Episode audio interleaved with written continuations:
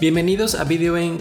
Podcast, donde nos aventuramos al RPG online más popular de los últimos años para compartir nuestros puntos de experiencia.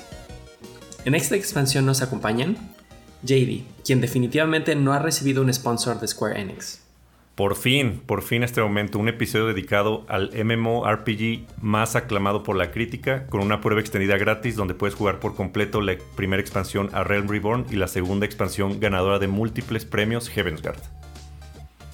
También nos acompañan Roy, que sigue filosofando acerca de la última expansión. Oye, siente, piensa. Tanta devastación, esta no fue mi intención. Spoilers. y yo soy JP y seré su guía en el, en el camino que recorremos en este mundo espectacular que es Final Fantasy XIV. Bien, eh, empezaremos simplemente con una introducción acerca de qué es este juego. Es un MMO, MMO, que en un momento eh, explicaremos qué es. Es un juego que fue originalmente lanzado en 2010, pero realmente eh, empezó a ser popular en un relanzamiento que sucedió en 2013. Esto debido a que el lanzamiento original no fue tan bueno, no fue tan bien recibido. Y a partir de, ese año ha sido muy muy bien recibido al punto que ya tiene 2.8 millones de usuarios activos actualmente y es considerado el MMO más popular. Y esto es bueno después de que, de que fue el relanzamiento y ya, ya vamos a la cuarta expansión. Entonces creo que es un excelente tema, mucho que comentar, mucho que discutir. Y bueno, nos alegra mucho que nos acompañen. Sí, y esperamos cubrirlo en una hora porque si vamos a cubrir también cosas de las expansiones, Intentaremos no alargar mucho el episodio, pero, pero bueno, sí, ¿por qué, ¿por qué tocar este tema? Últimamente ha estado en las noticias. Como lo saben, este, se concluyó la historia del juego después de 10 años de desarrollo. Eh, también lo hemos mencionado, es importante mencionar que lo hemos platicado mucho en el podcast. Eh, hemos hecho mucha mención de, este juego y de, y de recomendar que otros jueguen. Eh, las noticias que se, han, eh, que, se han explicado también últimamente en distintos sitios, eh, pues ha, sido por su popularidad, sobre todo porque han dejado de vender el juego y promocionarlo por la gran cantidad de jugadores que ha estado intentando jugarlo al mismo tiempo y las, las grandes, las grandes este, filas que hay también para, para entrar este, a este mundo virtual. Y también una cosa que se me olvidó mencionar, la última, expansión que es Endwalker eh, ha tenido de las mejores calificaciones promedio en Metacritic en 2021. Sí, la verdad es que el juego ha crecido mucho en popularidad. Desde por ahí de junio hubo como una gran migración de, jugadores hacia, hacia este juego desde World of Warcraft, que es otro MMO. Eh, y básicamente muchas personas abandonaron ese juego y se vinieron todos para Final Fantasy XIV. Entonces, pues, de hecho. sí, con, con, esta nueva expansión, pues hubo estos problemas porque pues, hay demasiada gente ya en el juego y con este, la escasez de microconductores, de semiconductores, eh, pues realmente no pudieron escalar sus servidores y por eso había tantas demoras para entrar. Que es normal los lanzamientos, pero por eso que mencionas fue particularmente malo esta vez. Sí, bastante. Y bueno. Sí, sobre, sobre todo lo que dices de el descontento de muchos jugadores con, la situación de, World of Warcraft y la situación de Blizzard Activision. Creo que también muchos jugadores estaban en descontento con ellos y decidieron migrar a otro, a otro juego. Sí, un montón de escándalos en esa empresa. Bueno, aquí lo importante es, eh, enfocarnos en este episodio en, todo lo que sabemos del juego, eh, tratar de ayudarles a todos nuestros oyentes a entender de qué se trata, cómo se juega, si realmente vale la pena empezarlo. Este, todas las preguntas que se podrían hacer acerca de este juego para saber si, si les estarían interesados en empezarlo. No es un juego corto, entonces creo que es importante platicar esto y sobre todo porque el juego está teniendo un, auge tan grande, una popularidad. Eh, si alguno de ustedes está interesado, bueno, creo que este podcast les ayudaría a tomar esa decisión. Entonces empezaremos desde cuándo lo jugamos y cuánto tiempo le han dedicado a este juego. Uf. A ver. Para tener una idea. No, yo, la verdad, eh, yo, juego casualmente, o sea, no, no, no le dedico todo mi tiempo a este gran juego. Sí me gusta muchísimo, pero no le dedico tantísimo tiempo. Eh, yo lo, lo, empecé a jugar en base a su recomendación, de hecho estaba haciendo memoria, que me empezaban a decir, es que puedes tener una Magitech Armor de, de Final Fantasy VI, entonces eso me llamó la atención a lo mejor. Eh, y lo empecé a jugar, creo que ya habían anunciado la primera expansión o estaban ya por sacar la primera expansión y digamos todo el contenido de la versión 2.0, que es la nueva versión, ya estaba, ya estaba por terminar, estaba como en las últimas actualizaciones de contenido. Entonces sí, ya llevo, pues cuánto será, alrededor de 7 años, 7 años jugándolo. Pero en número de horas total, la verdad no he querido ver. Sé que hay una opción para eso, pero nunca me he atrevido a ver. Es un comando, pero a veces es un tabú hacer ese tipo de preguntas, ¿verdad? Sí, da miedo ver cuánto tiempo. Sí, sí da. Que en cualquier juego pues, puedes ver ahí este, 40, 80 horas, pero aquí te lo cuentan en días. Entonces. ¿Y ustedes saben ese número? Sí. Sí, también. ¿Lo van a querer compartir? Sí, ¿por qué no? A ver, pues. A ver, espera. Creo que tú eres el que más juega. Déjame ver, porque tengo el juego abierto. Les puedo decir exactamente. Ajá. A ver. Estás jugando mientras andas, estás en el podcast. Uy. en lo que él este. Ya salió. ya le hiciste a ver. He jugado 253 días con 43 minutos. sí, un poquito. y prácticamente empezaste a jugarlo al mismo tiempo que nosotros, ¿verdad? Empecé a jugarlo en el 2013, casi cuando salió este Real Reborn. y lo dejé, lo dejé como un año o algo así. Y después lo retomé antes de que saliera la primera expansión. Y ya desde entonces, pues sí, he jugado todos los años. Se nota. Perfecto. Sí, pues con razón tienes tanto tiempo. No, es que yo juego, por ejemplo, todas las semanas, pero ah, solo me conecto para hacer este las cosas semanales. Y ya, o sea, como tres días a la semana, algo así. Ya. Ah, está perfecto. Cada quien tiene un diferente paso este juego. Yo más o menos juego activamente unos 3 o 4 meses al año. Prácticamente cuando hay una nueva expansión o, perdón, actualización grande. Es cuando compro un, mes de juego y me pongo jugar un rato. Entonces no, no llego a esos días, pero sí, la, la última vez que revisé tenía 61, 61.5 días más o menos. Yo también empecé a jugar este desde el 2013. Quería jugarlas desde el, desde el 2010, pero pues con tantos reviews negativos no, no me animé. Pero en cuanto salió en el 2013 el remake, lo compré y, pues poco a poco me, estuve trayendo a todos ustedes al juego. De hecho, yo fui el que, el que eligió el servidor inicial. Sí, es cierto. Sí, gracias a ti estamos en Siren. Sí, exacto. Gracias a ti estamos en un servidor que no está tan congestionado como otros, o no es tan popular como otros. Es que por eso, sí. Pues ya está categorizado como congestionado. bueno, todos los del data pues center. Ahorita. Ahorita, pero creo que muy al principio no, creo que era de los menos populares. Sí. Sí, creo que yo estoy en números menores, o sea, si lo checara ahorita, mm, a lo mejor no, no llegaría ni siquiera al número que tú tienes, JP, pero les quería preguntar eh, si alguno ha visto videos de la versión 1.0 o, lo ha jugado o lo llevó a jugar. A jugar no. No. Pero sí he visto videos. Sí, se ve horrendo. Sí, definitivamente. Pues. Era horrendo. E, el diseño del juego sí, pero así los personajes y las zonas tenían más este, polígonos y todo. Tenía mejores gráficas que ahorita. Curiosamente. Por eso era tan lento y malo el juego. De hecho, sí está el clásico. Bueno, eh, lo que dicen de que una, una vasija con flores tenía el mismo número de polígonos que tu personaje. Entonces. No. sí, entonces por eso no estaba muy bien optimizado el juego y era horrible jugarlo. Sí. Bueno, lo bueno es que tuvieron este la visión, los desarrolladores, de invertirle tres años más al juego. Y gracias a eso le está yendo bien a la empresa. solo, solo gracias a Final Fantasy XIV. Pues gracias al productor, ¿no? Este Yoshida. Sí, exactamente.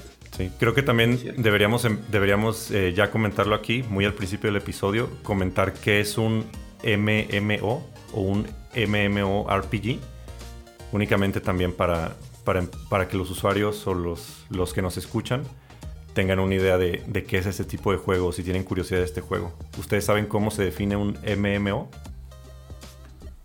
Sí, básicamente las siglas eh, se refieren a Massive Multiplayer Online Game eh, que es simplemente un juego que se puede jugar masivamente por una gran cantidad de jugadores, eh, que todos juegan simultáneamente en línea al mismo tiempo.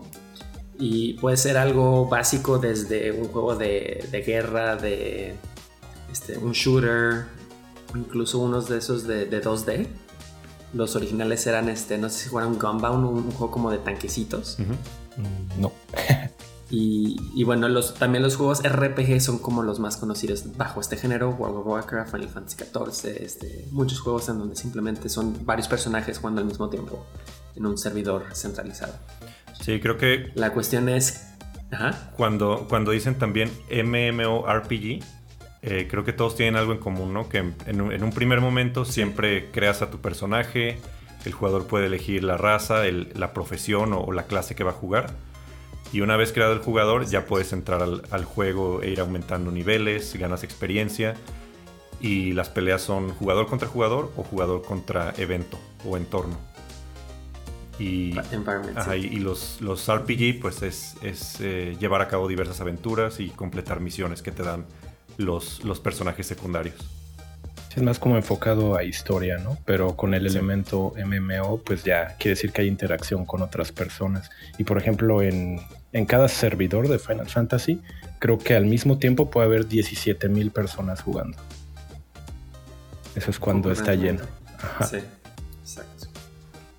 Aquí lo interesante sería comentar con, tantos juegos de este género que hay este, en el mercado, ¿por qué creen que este en particular es más popular que los demás?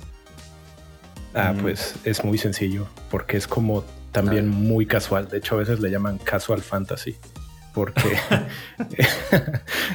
está muy eh, bien hecho tomando en cuenta em, el tiempo de los jugadores. O sea, si quieres dejar de jugarlo por meses, puedes hacerlo, regresar y todavía sigue relevante tu personaje.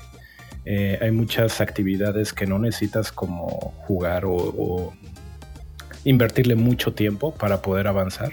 Entonces sí es muy muy amigable con personas que a lo mejor tienen una o dos horas para jugar diario o una vez a la semana. Entonces, este, tiene muchas herramientas para ayudar a, ese tipo de personas y por eso se ha vuelto muy, muy popular. Sí, es precisamente eso lo que comentaban al principio de solo, se solo JP se conectaba uno o dos meses al año. Yo también hago lo mismo, o sea, siempre paso todo el contenido de la historia, pago un mes, que ahorita igual vamos a hablar de las suscripciones, porque también tienes que pagar extra, pero juegas un mes pasas todo el contenido de la historia y lo puedes dejar meses y luego regresar y no te sientes tan atrasado. Creo que a lo mejor los, los, juegos en línea o los MMO tienen, tienen como una, un, estigma de que siempre se ha hablado de que le tienes que invertir muchísimo tiempo a este tipo de juegos y me, y me recuerda siempre como al episodio de South Park donde están jugando World of Warcraft, que están gordísimos los personajes porque tienen que estar pegados a la computadora todo el día. Pero Final Fantasy XIV no es el caso. O sea, lo puedes jugar casualmente, invertirle únicamente un par de horas al día, subir a tu personaje y dejarlo ya por, por, largos periodos de tiempo. No tienes que estar eh, completamente conectado la mayor parte del día. Y creo que sobre todo también eh, a algunos les intimida de los, de los MMO les intimida mucho como a lo mejor la interacción con otros jugadores. Porque a, mí me pasa, a mí me pasa cuando juego en línea que a veces hay jugadores muy tóxicos y qué hueva meterte o qué, qué hueva jugar con otras personas que son tan tóxicas o que, o que van a juzgar todo el tiempo de la manera en la que tú estás jugando. Pero Final Fantasy XIV creo que también tiene eso de especial que aunque tengas que estar online, que tengas que tener conexión a internet y tu cuenta, si decides hacerlo, no tienes que interactuar para nada con otros jugadores.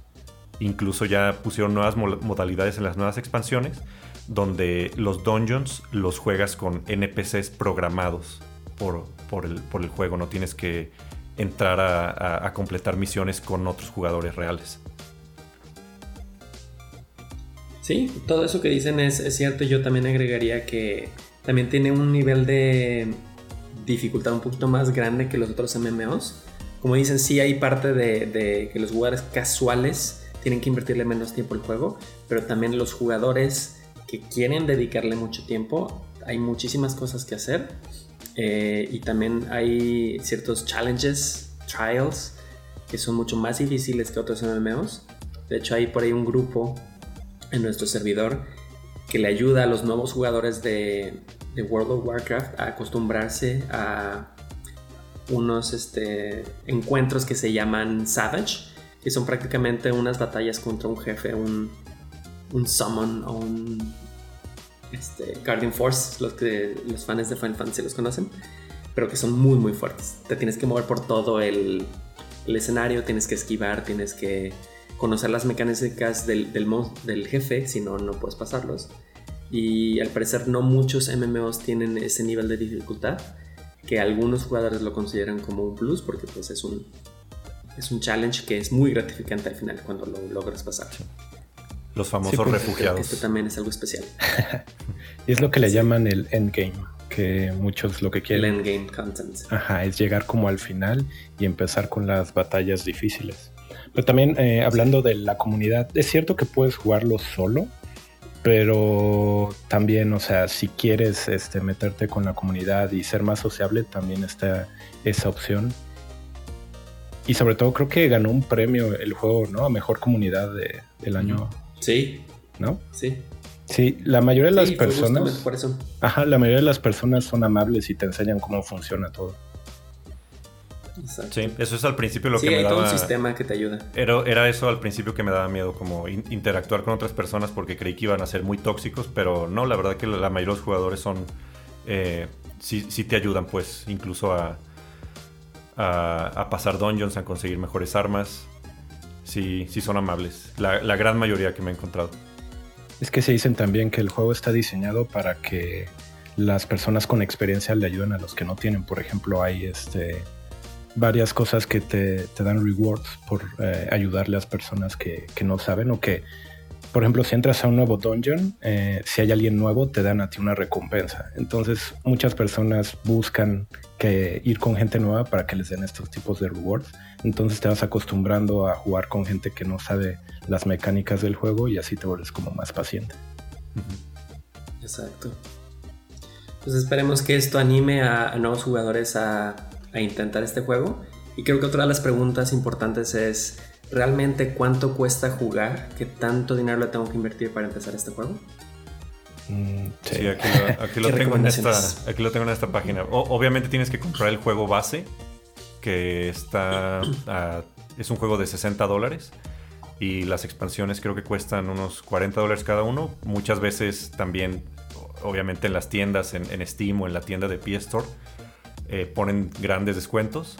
Creo que la más básica está como en, entre 10 y 12 dólares. La más básica. Ajá, yo, yo la que pago son 13 dólares por un mes. Y ese te incluye. Sí. Ajá. Creo que tres personajes. A ver. No, te incluye un personaje en cada mundo ah, del servidor. Ajá. No puedes tener más de un personaje en cada mundo. Si quieres tener los otros activos, eh, creo que cuesta 16 o 17 dólares. Ajá. Y aparte puedes pagar por servicios extra, ¿verdad? Pero eso ya, cada quien. Sí, pero lo, y puedes pagar anualmente también, una cuota anual, pero lo, mínimo son 13 dólares al mes. Y creo que también es importante mencionar que hay paquetes que hacen la compra de las expansiones mucho más barato. Y este modo de suscripción solamente aplica a partir de la segunda expansión. Si quieres jugar el contenido del juego original y el de la primera expansión es completamente gratis. A partir de la segunda expansión ya tienes que pagar tu suscripción mensual. Pero creemos que ya en, un poco de más tiempo podrían este, incluir la segunda expansión en el modo gratis también. Sí, es, es de las razones también por las que se ha vuelto muy popular, porque el juego base y la primera expansión son completamente gratis. Entonces, pues imagínense la cantidad de jugadores que aprovechan eso, incluso para probarlo, para ver si les va a gustar o no. Aumenta mucho la cantidad de, jugadores. Solo está un poco enredoso el, cómo el cómo utilizar el demo gratis porque o sea, la mayoría de las personas no sabe que hay como otra aplicación que tienes que bajar, que es la del demo. Y que esa es la gratuita. Si bajas, si compras ya el juego, entonces ya tienes que pagar la suscripción. Entonces sí, sí está bien como, como esa sugerencia. Primero busca el ejecutable. Por ejemplo, si estás en, PlayStation, busca el Final Fantasy XIV, pero la versión gratuita. Debe de haber una gratis que puedes descargar de la tienda y, esa ya te sirve para jugar este, el juego base y la primera expansión. Pero si no lo compres de inicio, nunca pagues, para, porque una vez que ya pagas ya tienes que volver a, pagar mensualmente. Ya. Entonces, si, estamos interesados en adquirir el juego, es hacerlo a través del demo. Y lo bueno es que todo lo que hagas ahí se puede pasar al, juego original, al, oficial, digamos, una vez que, que lo compres la única restricción creo es que no puedes acceder como al mercado donde puedes comprar cosas y tampoco puedes unirte a una free company que es como la guild de, en la que puedes entrar con tus amigos, por ejemplo. Pero es lo único. Pero está perfecto como para probar el juego, ver si, si realmente les va a gustar y le van a querer invertir tiempo y dinero. Ajá. Creo que está bien usar el demo mientras. Ok, bueno, empezamos entonces a platicar un poquito más del juego físicamente. Este, ¿Qué es lo interesante de este juego? ¿Qué es lo que puedes hacer en él? ¿Por qué es tan bueno? Mm, pues a mí... A mí en general siempre me han gustado los Final Fantasies por la historia. Y aquí también la historia es muy buena. Del juego base no tanto porque te están como apenas te están empapando así de qué, está pasando en el mundo, cuáles son las facciones, qué es lo, ahora sí que el ambiente político y, todo, es como la historia en general, ¿no? Pero ya cuando empiezan las expansiones, las historias se vuelven muy buenas, muy, personales y, la verdad sí siento que ha sido de los mejores Final Fantasies. Completamente de acuerdo. Y aquí JD nos tiene una sinopsis, una breve descripción de la historia para tener algo con que empezar. A ver, pues sí, les voy a, les voy a decir más o menos de qué trata la versión 1.0, únicamente para dar contexto, pero se trata de que las naciones de este mundo, que se llama Iorcia, eh, solían estar en constante guerra entre ellas hasta que el imperio Garlean, que era otra misteriosa nación del este, arrasó con una de las ciudades más poderosas del mundo.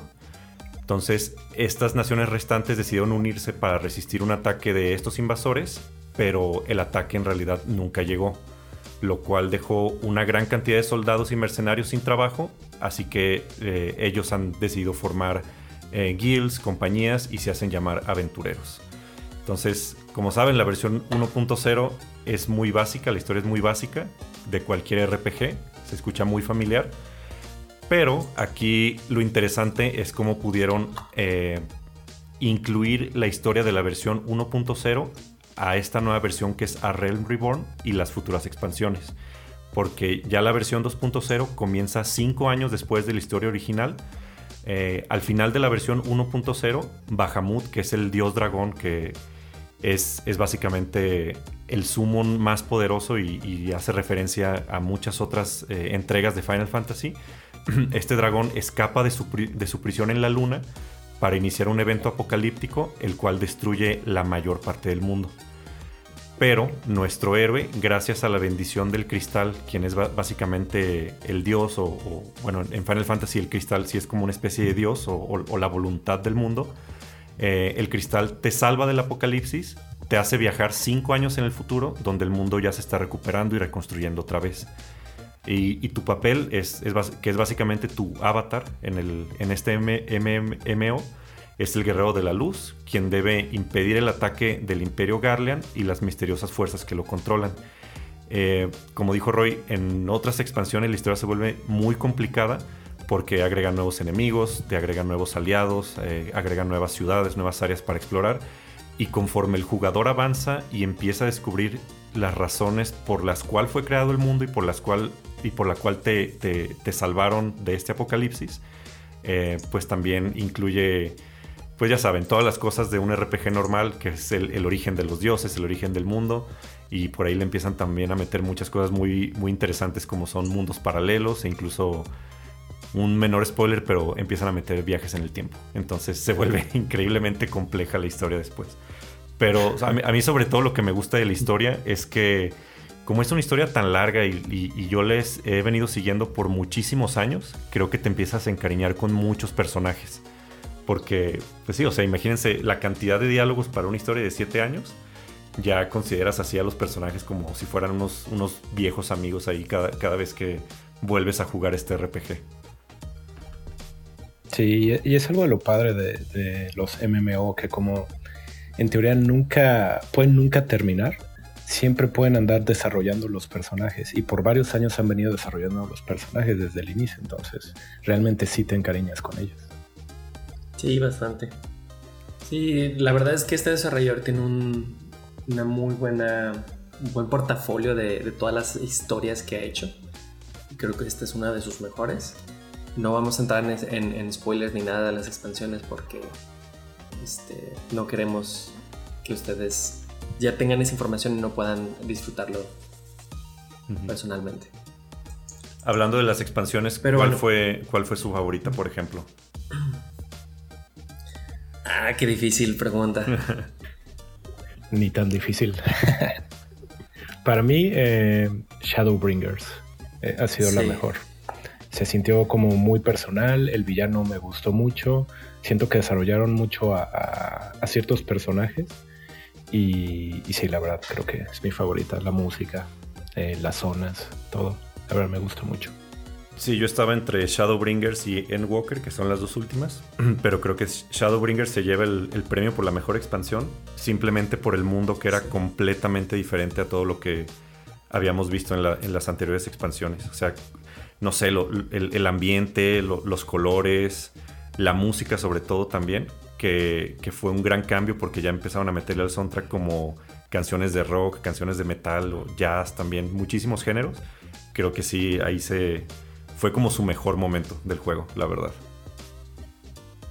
Completamente de acuerdo. Eh, también disfruté mucho en Walker, sobre todo al final, porque es toda una catarsis de todo lo que este, pasó en las últimas expansiones. Creo que es un muy buen cierre.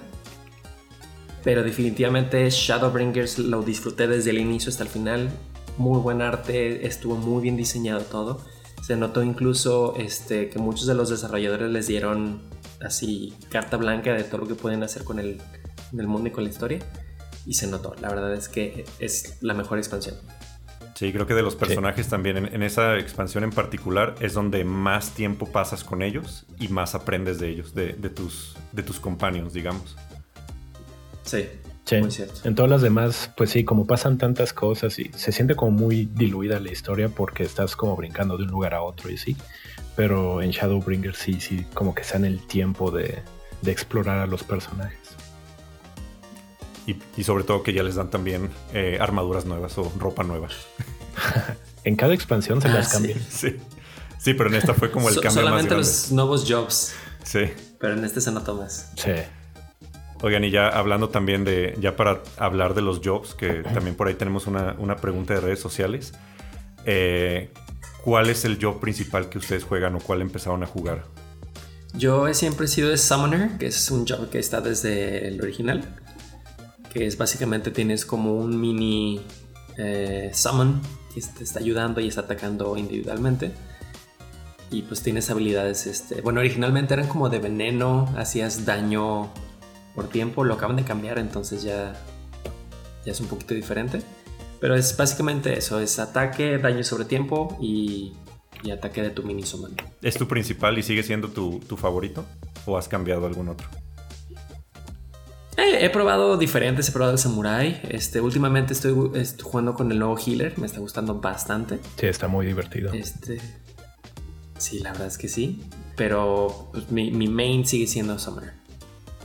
Y tú, Roy, ya sabemos que usas todos los jobs, pero ¿cuál ha sido tu, favorito o, con cuál te has quedado en, como principal en todas las expansiones? Pues yo empecé con Archer, que, después se, se, vuelve Bard. Eh, con él estuve la primera y segunda expansión, los pasé con, con Bard. Y después fue como me metí un poco más en el juego y empecé a, a levelear otros, otros jobs. y me gustó mucho Red Mage y también estuve un buen rato con ese. Pero después me cambié a Summoner porque ya teniendo así a todos los jobs, pues es el más...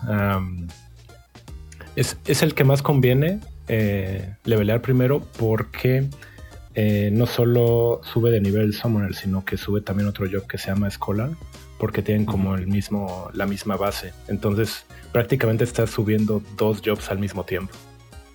Ah, ya, eso no sabía. Ajá, y por eso pues ahorita se puede decir que mi main es eh, Summoner, pero pues como también ya me gusta ser tanque y healer, pues por ejemplo de tanque me gusta más Dark Knight. Ah, es el que más me gusta, el que más uso. Y de healer me estaba gustando más eh, White Mage y Astrologian, pero ahorita el nuevo eh, Job Sage está muy muy divertido. Creo que para dar también un poco de, contexto a los, a los oyentes, eh, hay alrededor de 20 clases o jobs en el juego y se basan eh, principalmente en personajes de, toda la serie de Final Fantasy. Creo que esto es uno de sus mayores atractivos. Y hay tres, eh, clases diferentes en, en, particular. Están los tanques, que son los que, que su papel es es eh, absorber como el agro de los enemigos, son como los líderes cuando entras en algún, en algún dungeon, en algún raid, son los que más resisten el, daño y los ataques más poderosos de los jefes. Y de tanques está Paladin, está Warrior, Dark Knight y Gunbreaker. Después de está la clase que son los DPS, que son los que hacen más daño por segundo a los enemigos. Son como también las, las clases que más se mueven en el escenario. Y está Dragoon, Monk, Ninja, Bard, Black Mage, Summoner, eh, Machinist, Samurai, Red Mage, Dancer y Reaper, que es el, de la expansión más reciente. Eh, y, aquí en, esta clase es también importante mencionar que se dividen entre los, los que los melee DPS, los que son también como de, gran alcance, que son eh, de magia o físicos, como son el, el Bard, que es con flechas, o el Magical, Magical Range DPS, que son Black Mage y Summoner. Y después ya la, tercera clase, que son los Healers, que son los que principalmente se dedican obviamente a, curar a, los aliados, al equipo, para que no, los maten en, batalla, que son Scholar, White Mage, Astrologian y el último que agregaron en la expansión, Sage, que, que es el que está usando Roy ahorita. Eh, yo principalmente, ya sé que se van a burlar, pero siempre he sido dragón. y, se, burlan porque hay muchos memes de que a esta clase es de los que eh, matan más fácil en, cualquier dungeon. Sobre todo por las, por las habilidades que tiene que, a veces cuando las activas no se puede mover mucho. Es una, sí es una clase divertida de usar, pero sí eh, acepto que me matan bastante en los dungeons. Pero no soy tan criticado. Y he estado usando también últimamente el Machinist, que es que usa pistolas o usa pistolas, escopetas y usa también un, ayudante que es como un robot, un cyborg. Ese se me, se me echó muy divertido, aunque al principio cuando lo sacaron en la, en la primera expansión estaba horrible de usar. Pero creo que lo han mejorado muchísimo y ya ahorita es, bastante divertido.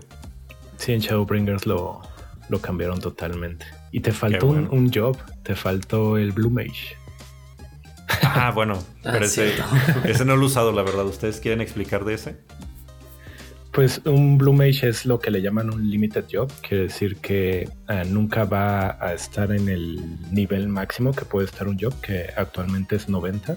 Ahorita el nivel máximo para un Blue Mage es 70 y es porque básicamente todas sus habilidades rompen el juego. O sea, están tan puercas, tan cerdas que pueden matar los enemigos muy fácil. Y esa es la idea, que, es como un juego más este que no te tienen que preocupar tanto en balancearlo con los demás, sino que es simplemente para divertirse así en el mundo abierto o, o en las peleas. Y para los fans de Final Fantasy creo que pueden ubicar a este, este tipo de magia, Blue Magic, que es básicamente puedes copiar habilidades que utilizan otros enemigos. Entonces, conforme te vas encontrando enemigos o a jefes que utilizan una cierta habilidad, la aprendes y después la puedes usar contra ellos. También vas haciendo tu repertorio de habilidades.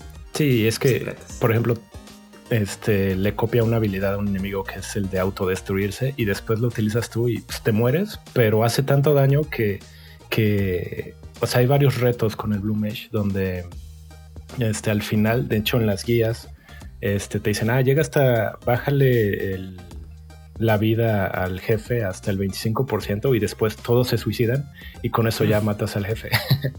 Entonces, sí, hay muchas cosas muy, muy cerdas.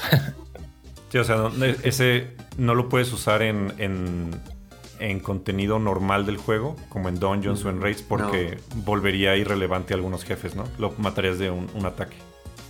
Ajá, exacto. O sea, sí puedes utilizarlo, pero en contenido ya eh, viejo, ¿no? Pero en cosas nuevas, por ejemplo, nunca va a estar disponible en la nueva expansión, por ejemplo. Nunca. Ya. Y, aquí teníamos una pregunta eh, que nos hicieron en redes sociales de los jobs. ¿Cuál recomendaríamos para empezar y cuáles son las más difíciles para principiantes? Mm. Creo que el Summoner es el que yo recomendaría, por lo que dijo Roy, que prácticamente puedes subir dos jobs al mismo tiempo. Entonces puedes ir probando entre el Summoner y el Scholar, entre un DPS y un Healer para ver cuál es el que más te gusta. Tiene un rotation que prácticamente se refiere como los spells y en qué orden los usas. Eh, ya es como de los este, más fáciles. Entonces creo que, creo que es un muy buen job para empezar.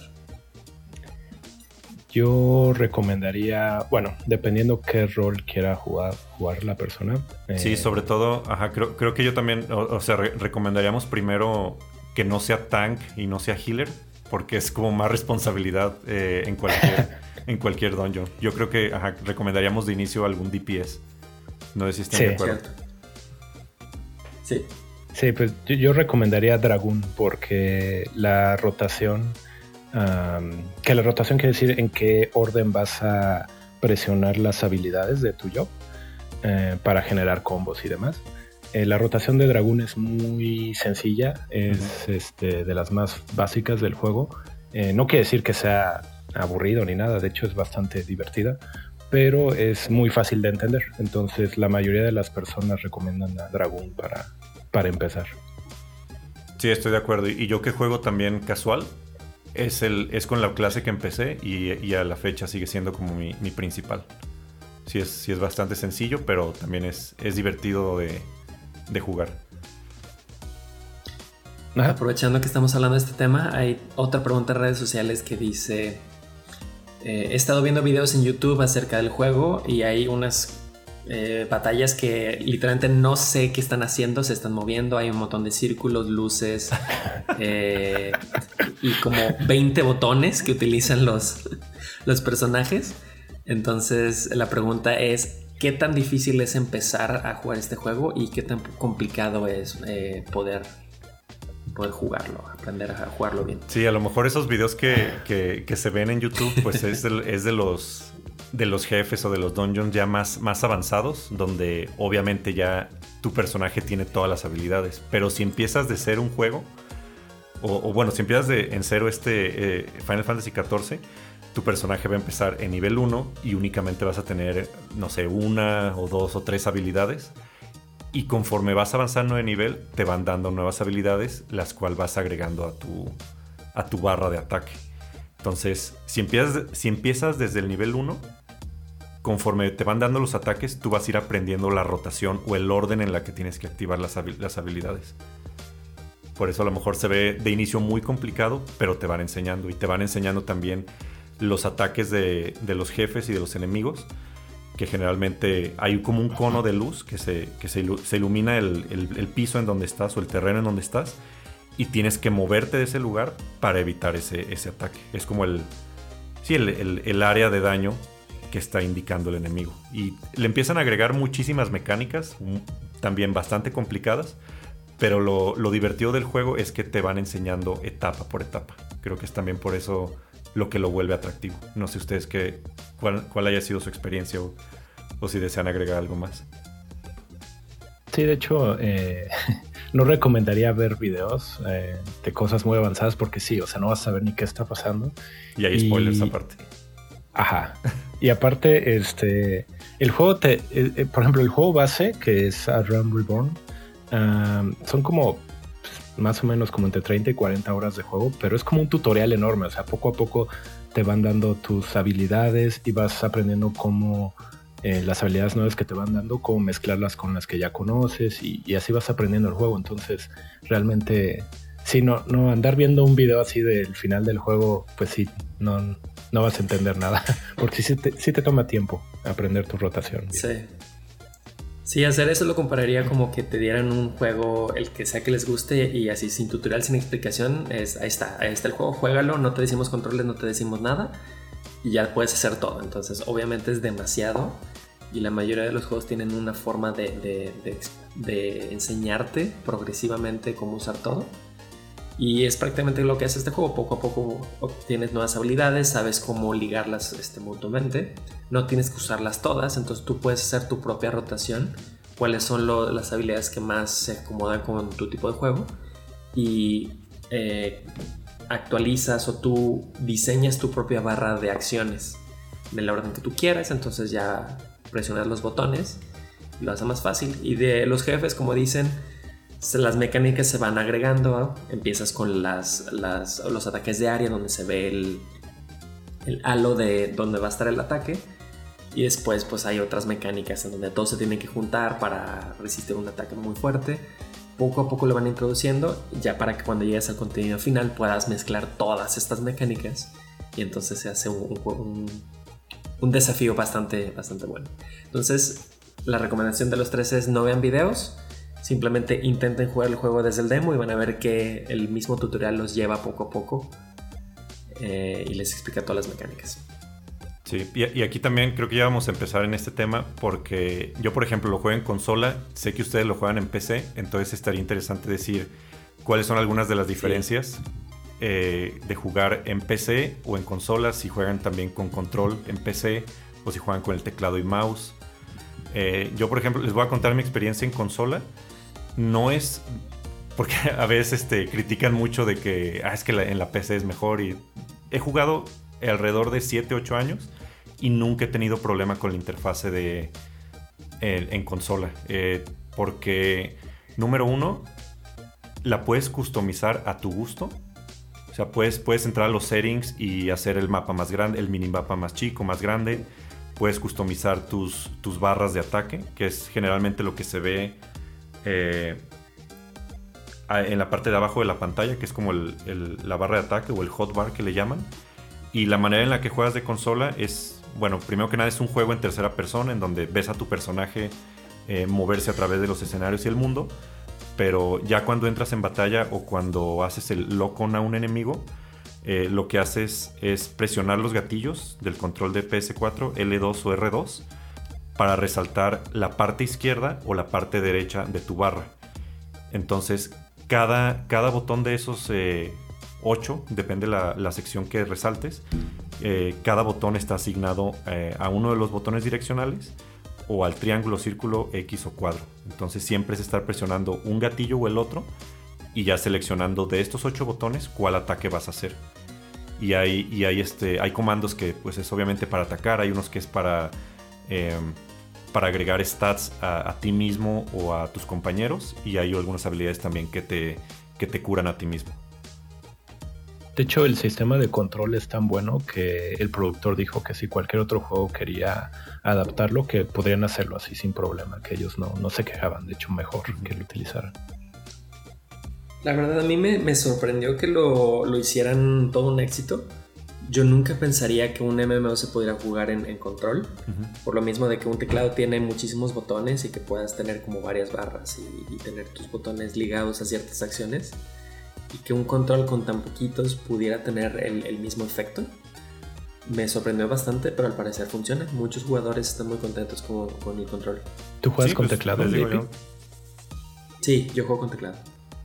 Sí, no, estoy seguro si en consola, porque sé, que puedes eh, conectar un, mouse y un teclado USB al, PlayStation, pero no sé si puedas jugar completamente con el teclado y mouse estando en consola. Sí, sí puedes. Ah, sí, sí, sí puede. o sea, está muy, está muy accesible. con control. Sí. Sí, creo que en ambos modos de juego puedes customizar absolutamente todo cuántas barras tienes, este, la orientación, en el lugar de, de, las guías visuales, todo lo puedes customizar. Aquí lo interesante es que pues en un teclado tienes un montón de botones y pues puedes este, picar lo más rápido que puedas. Eh, pero en control tienes que hacer eso, ¿no? Lo que dices de los gatillos para tener diferentes comandos. Combinaciones de gatillo triángulo, gatillo 2 triángulo, gatillo 3 triángulo. Son tres comandos diferentes. Y a mí algo que me llama la atención también es que ya, bueno, al, menos en PC, no estoy seguro si en consola, es que nunca lo he hecho, pero puedes crear como macros, ¿no? De ciertas acciones que puedes, que ya con, con, el simple hecho de presionar algún botón, eh, esas acciones se ejecutan eh, en, algún orden. Yo siempre lo he hecho en PC. No solo en PC, ah, también es en consola. De hecho, ajá, en consola también puedes crear macros. Ah, ya. Es que nunca lo he hecho. O sea, siempre, yo siempre he jugado, van a decir como pinche cavernícola, pero siempre he jugado con, o sea, sin macros, únicamente haciendo los comandos en, en control. Pero nunca me ha molestado, o sea, siempre me he entretenido. Está bien, los DPS casi no necesitan. Los healers, que, sí es como más importante revivir, eh, creo que utilizan mucho más las macros. no, no, es necesario, pero sí, sí hay muchas situaciones donde tienes que usar muchas habilidades al mismo tiempo o en cierto orden. Las macros te, ayudan y te, salvan mucho tiempo. Es como la, clásica macro para revivir a, a, otra persona. Necesitas dos habilidades. Necesitas uno que es como se llama Swiftcast, que es para hacer el siguiente hechizo automáticamente sin tener que esperar una, a que se llene una barra. Tienes que eh, accionar ese y después el de resucitar. Entonces la macro más común es esa, eh, Swiftcast y después resucitar.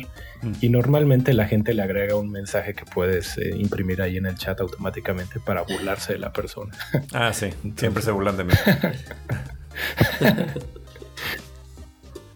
sí, no, pero por ejemplo por ejemplo, yo empecé este, a jugar en consola y me acostumbré mucho al control. Y después me cambié a PC y aquí juego también con control en PC. Entonces, eh, pues yo juego con control, pero al mismo tiempo algunas veces en los menús utilizo el mouse. Entonces, como algo híbrido. pero Exacto. hay mucha, con mucha libertad de, de cómo tú quieras manejar el juego, la verdad. Sí, sí, lo, importante, lo importante es que todo lo que ves en pantalla lo puedes customizar. Incluso el tamaño de la letra de otros personajes. Eh, absolutamente todo es customizable. Ah, de hecho, en, el mío yo oculté todos los nombres de todas las personas. Porque me molestaba así ver tantos este, nombres así flotando. Ajá. Y lo puedes ocultar. Y entonces, eh, cuando. Este juego le llaman Tab Target que es básicamente tienes que seleccionar un objeto o una persona, un enemigo, y a ese es al que le aplicas este, las habilidades.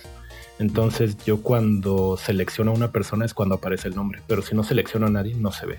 Ah, ya. Entonces, no, y también eso, eso del tap target es, es también en exploración, ¿no? O sea, no, no, solo enemigos, pero siempre cuando vas explorando y, señalas a algún personaje, es ya también como que hay un indicador y ya puedes hablar con él o puedes este, interactuar con él o, hacer acciones con, ese personaje en particular. Ajá. Bueno, en resumen creo que ambas opciones son muy buenas. Realmente no hay una diferencia muy grande. Si acaso yo mencionaría que pues, con teclado es mucho más fácil escribir. Si la manera en la que te comunicas con tu party o con tu grupo de amigos es a través de texto y no, no a través de voz, el teclado sí tiene una ventaja. Pero fuera de eso, yo diría que ambos tienen sus méritos y usen el que más les guste. Bueno, también cabe mencionar que en PC pues puedes agregarle add-ons, ¿no? Por ejemplo, hay un este, hay algo que se llama Act, que es como un programa externo, no, no, es del juego, en el que te va diciendo cuánto daño estás haciendo tú y, las personas en tu, en tu equipo. Se supone que no debes de utilizarlos, pero los desarrolladores realmente no les importa mientras no estés molestando a la gente. Y, hay también este, mods donde puedes cambiar la apariencia de tu personaje o incluso puedes modificar este, los shaders del juego, eh, que es básicamente el cómo se ve. Puedes hacer que se vea más saturado, que se vea con cierto tinte de color. Hay varios efectos que puedes hacer y, eso solo es posible en PC. Es alterando un poco el juego. Se supone que rompes ahí las términos y condiciones del juego, pero eh, realmente no es tan, tan mal visto. Pues bueno, esperemos que esto haya resuelto todas estas preguntas que estamos viendo en redes. Este, y ya como para cerrar este, esta sección, tenemos una pregunta más. si el día de hoy empiezo el juego desde cero, ¿cuántas horas creen que me va a tardar completar toda la experiencia? Eso depende. Está difícil. Está súper difícil la pregunta, pero mm, híjole, no sé. Eh, es que si es un RPG muy largo, o sea, si es un compromiso jugar esto, porque le tienes que invertir muchísimas horas. Pero si te pusiera un número para, para el juego base más las expansiones, únicamente la historia principal, híjole, yo sí lo pondría unas 200 horas. Fácil. Sí. Sí, de hecho, este se podría decir que cada, cada, por ejemplo, el juego base y cada expansión te toma aproximadamente entre 35 y 40 horas pasar. Sí, como, como, si fuera un juego normal, largo, pues, y, cada expansión. y son 5, entonces son 200 horas. Y eso solo si te enfocas en la historia principal. Si haces side quest o, o si quieres hacer cualquier otro tipo de contenido, pues ahí te puedes caer las horas, ¿verdad? Sí, sobre todo si empiezas a hacer algo del contenido adicional, quieres entrenar tus clases de, para hacer crafting o los sidequests o hay muchas historias alternas, etcétera. Creo que sí tarda mucho, mucho más. Sí, pero aquí lo interesante también, y, es por la por, porque este juego es tan popular y tan accesible, es que ya los desarrolladores han puesto muchas cosas o muchos atajos en el juego, eh, sobre todo para que las primeras horas del juego, las primeras expansiones, las acabes más rápido. Han simplificado muchas cosas y, creo que también han, modificado la cantidad de experiencia que ganas para ya poderte poner al, nivel en donde está la, última expansión.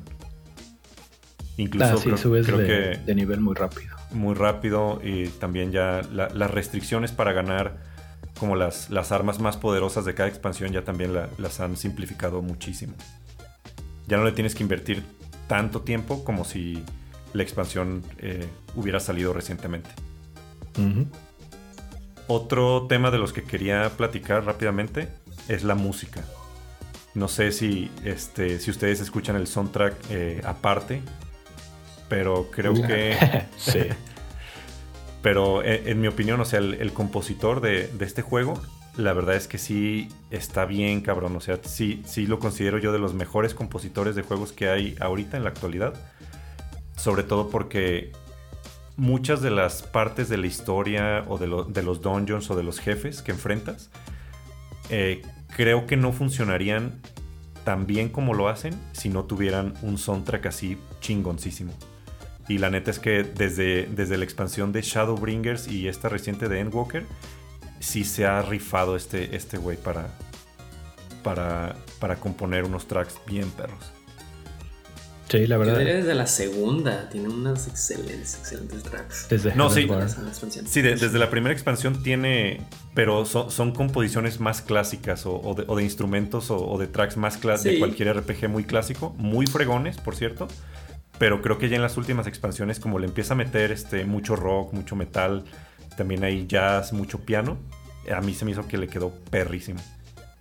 Es que no sé si sabían, pero la primera versión del juego, la 1.0, la música la hizo Nobuo Uematsu y Masayoshi Soken, que es ahorita el, actual eh, productor de música, este, nada más estaba ahí como, como asistente, pero ya a partir de, de Reborn, ya él se encargó del, soundtrack, aunque muchas cosas de ahí todavía tiene canciones de, de la primera.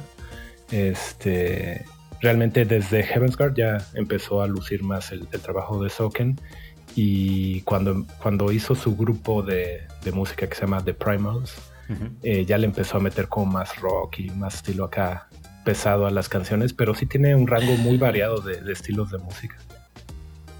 Lo interesante es que utiliza mucho la, ambientación de cada expansión para inspirarse en sus tracks. como dicen, la tercera y cuarta tiene rock, tiene cosas más nuevas.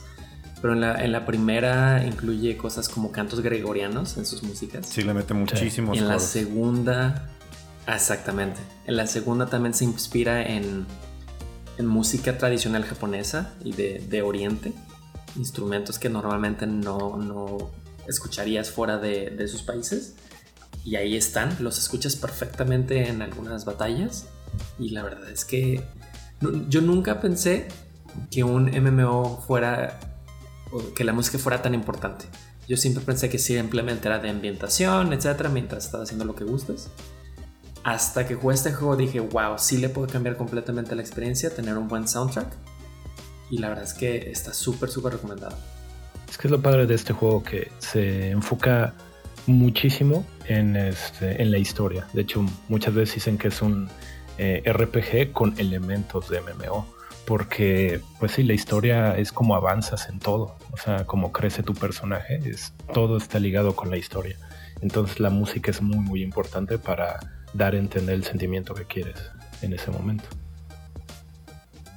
Sí, a mí me gusta de, los tracks que pone. Eh, por ejemplo, en, músicas de, dungeons, de jefes, mezcla el tema principal de las expansiones en, estos nuevos tracks. Por ejemplo, en, Shadowbringers, que es como el tema de.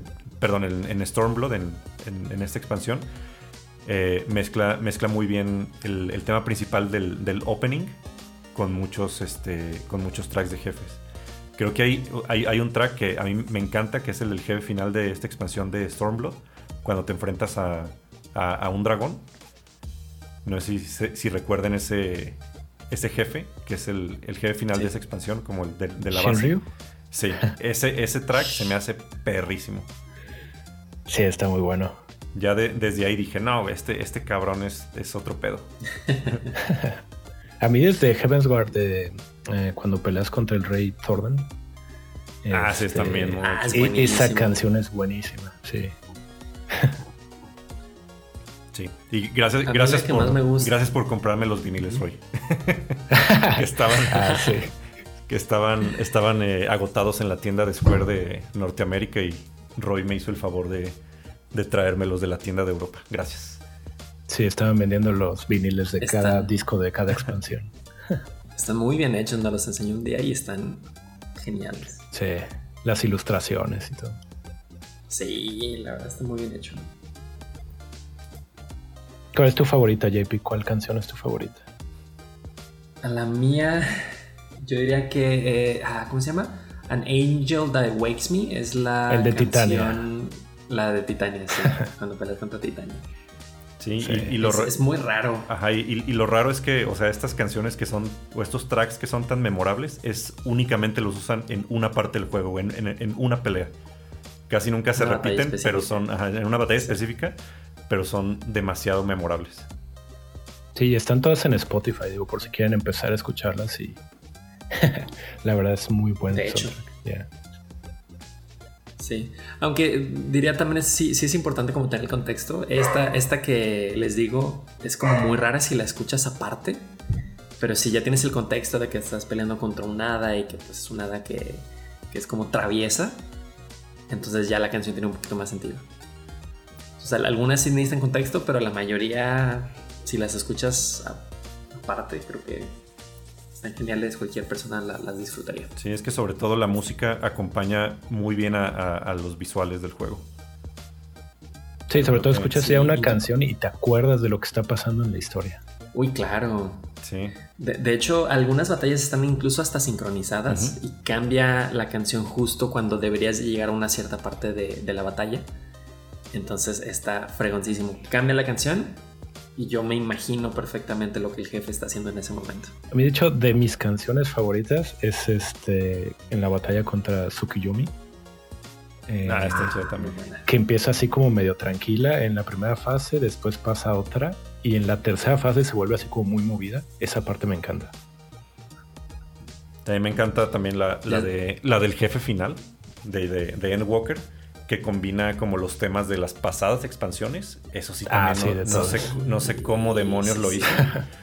pero es, es, también como muy similar. Si han jugado los juegos de From Software, de, Dark Souls, Bloodborne, Sekiro, que también como que los jefes, conforme les vas bajando la vida, cambia de fase, pero y también cambia la música. Es, un, es un, sentimiento similar a ese. Que cambia de fase, de fase o hace algún ataque y la música se sincroniza a esa parte de la pelea. Eso está perrísimo. Sí, la verdad como que eso te emociona así en la pelea, porque aparte es parte de la historia. Sí. sí. Sobre todo si has esperado por, por mucho tiempo en, partir la madre de este jefe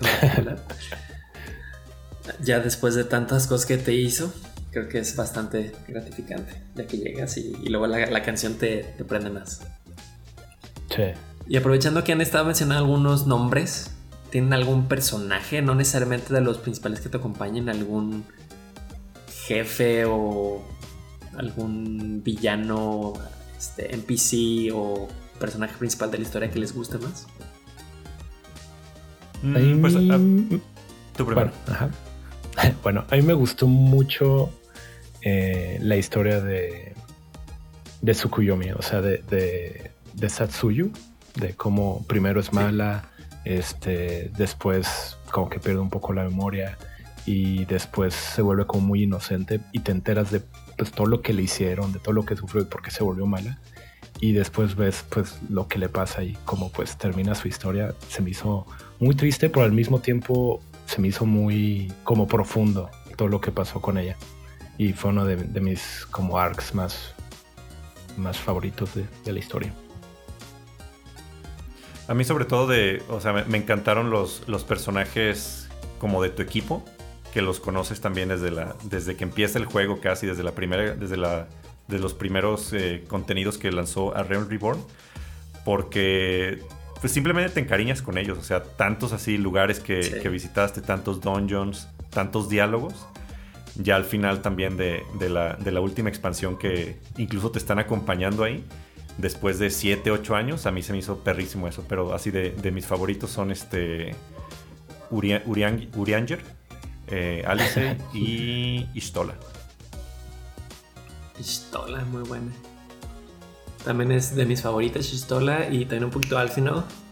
Porque pues es prácticamente un niño. Y a través de toda la historia va creciendo, va cometiendo errores de niño. Y vas viendo cómo, cómo crece y cómo lo ayudas tú, tú mismo a crecer. Que también es un personaje muy, muy interesante. A mí no sé por qué, pero los Scions en general como que nunca me, me, han llamado así tanto la atención. Pero, por ejemplo... Tancred me gustó mucho su desarrollo en Shadowbringers. Siento que lo como que desarrollaron más ahí y me gustó mucho su, historia. Sobre todo también creo que voy a mencionar de la actuación de voz de los personajes. A mí se me hizo muy fregona porque no es como el clásico inglés, sino es como un inglés más elegante, no tirándole a lo británico, pero se me hizo, se me hizo chido que fuera así como un, un inglés más como rebuscado del lenguaje se me hizo interesante. Y sí, hay gente que dice que a lo mejor hablan muy lento, que se toman mucho su tiempo para hablar los actores o los personajes. Pero a mí se me hizo que con el mundo quedaba súper chido. ¿Te gusta cómo habla este Urianger? es como inglés viejo, ¿no? Ajá. El sí, el, sí, exacto. Pero está bien, así como que le da ese toque. Sí, sí, le da, un toque muy bueno como al mundo de fantasía. De hecho, ya es como un meme, o sea, los mismos desarrolladores tratan de hacer como su diálogo más refuscado para, para que la comunidad se ría. Sí, es parte de, lo que más me gusta del juego. También el desarrollador toma mucho la, la retroalimentación de los jugadores y ha hecho muchos, muchos cambios gracias a la comunidad y la mayoría de son positivos. Ese, es uno de los mejores ejemplos. Y la verdad es que es un personaje muy, muy interesante. Chistoso a veces incluso. bueno, eh, pues ya vamos eh, llegando al final de este episodio. Este, creo que es el momento de dar comentarios finales y si quieren hacer un review final y darle una calificación a este juego, adelante. Venga, Gigi. Sí, pues yo sobre todo lo recomiendo si es también su primer MMORPG, también, o sea, fue, fue mi caso de que estaba, yo, yo me sentí intimidado como por este tipo de juegos, a lo mejor por la cantidad de horas que le tenías que dedicar o por, por, el, por el miedo de comunidades tóxicas. Pero yo me llevé una gran, una, una gran sorpresa al entrar a esta comunidad, al entrar a este mundo. Y sobre todo, a mí me encantó porque yo soy muy fan de toda la serie de Final Fantasy, son de mis juegos favoritos. Y cuando crean este mundo, eh, le empiezan a meter también cosas de los otros juegos de la serie. A mí se, para mí ya como al final se volvió digamos como un parque de diversiones de Final Fantasy, porque incluso meten el, Triple Triad de Final Fantasy VIII, puedes jugar cartas, eh, hay carreras de chocobos, está el Gold, Saucer de Final Fantasy VII.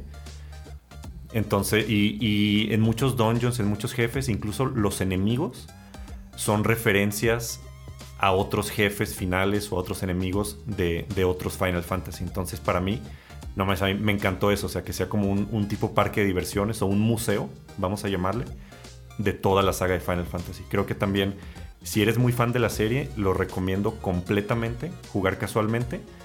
Y si no eres fan de los MMO, dale una oportunidad también. Te vas a llevar una gran sorpresa. Sí, la verdad es que a mí en realidad los MMO no, me gustan ah, porque es demasiado tiempo invertido, pero en este juego pues en particular pues yo soy fan de, Final Fantasy y cuando salió este juego pues me empezó a, atrapar poco a poco y la verdad es que se ha vuelto mi, juego de, de confort en el que siempre entro cuando me quiero desestresar o algo, pasaron ahí unos cuantos eh, horas o minutos, lo que sea, y ya me siento pues más tranquilo y demás. Em, la verdad, eh, también me gusta mucho que cualquier tiempo que le invierta es bien utilizado porque pues sigue siendo relevante, lo siguen expandiendo y demás. Y pues la verdad sí, este, pues es el juego al que siempre, siempre vuelvo. Y, pues sí, sí lo recomiendo bastante. Yo diría que no necesitas ser un fan de, de la saga de Final Fantasy para disfrutar este juego y, que no le tengan miedo. Sé que es un poquito... Eh, Intimidante. Ah, eso, gracias. Por el número de horas. Es un intimidante este juego, sí, por el número de horas, incluso por, por el método de suscripciones. Pero a fin de cuentas puedes jugar tú el número de horas que quieras. Realmente pagar 10, 11 dólares por jugar un mes es mucho menos de lo que pagarías por un juego nuevo y le puedes dedicar el número de horas que quieras, puedes meterte en el juego tanto como tú quieras, puede ser nada más el dedo pequeño del pie o todo el cuerpo y, vas a obtener una satisfacción dependiendo del número de horas que, le inviertas. No, no es este. No tienes que invertirle demasiado para obtener el beneficio de este juego. Es bastante divertido, excelente historia, excelente música, excelente desarrollo de personajes. Entonces no le tengan miedo, inténtenlo, ahí está el demo. Y pues si les gusta entonces podrán continuar. Y pues nada más, yo recomiendo mucho, mucho este juego. Es de los juegos que más he jugado en toda mi vida. Cabe mencionar que no siempre tienes que pagar para jugar el nuevo contenido porque hacen como eventos donde te dan 20 días gratis para jugar, por ejemplo. Cierto. ¿cierto? Sí, algún amigo te puede mandar invitación y te regala unas dos semanas gratis. Ah, y es más que suficiente para ponerte al corriente. Sí. Completamente. Bien, pues esperemos que este eh, episodio les haya servido para entender un poquito de qué se trata el juego, cómo se juega, por qué es tan bueno. Y esperemos que, que intenten jugarlo. Y bueno, es todo por este nivel. Recuerden que nuestro camino nunca terminará. Si quieren recomendarnos un juego o algún tema en específico, el mejor lugar para hacerlo es IG y Twitter en at VPodquest. Eh, recuerden mandarnos sus preguntas si tienen algo especial que quieran eh, preguntarnos para nuestro siguiente episodio. Y bueno, eh, la, la, forma más fácil de hacernos llegar esas preguntas es a través de Spotify. Y bueno, si les gustó este episodio, por favor recomiéndanos, suscríbanse. Y si no, pues nos vemos hasta el próximo nivel.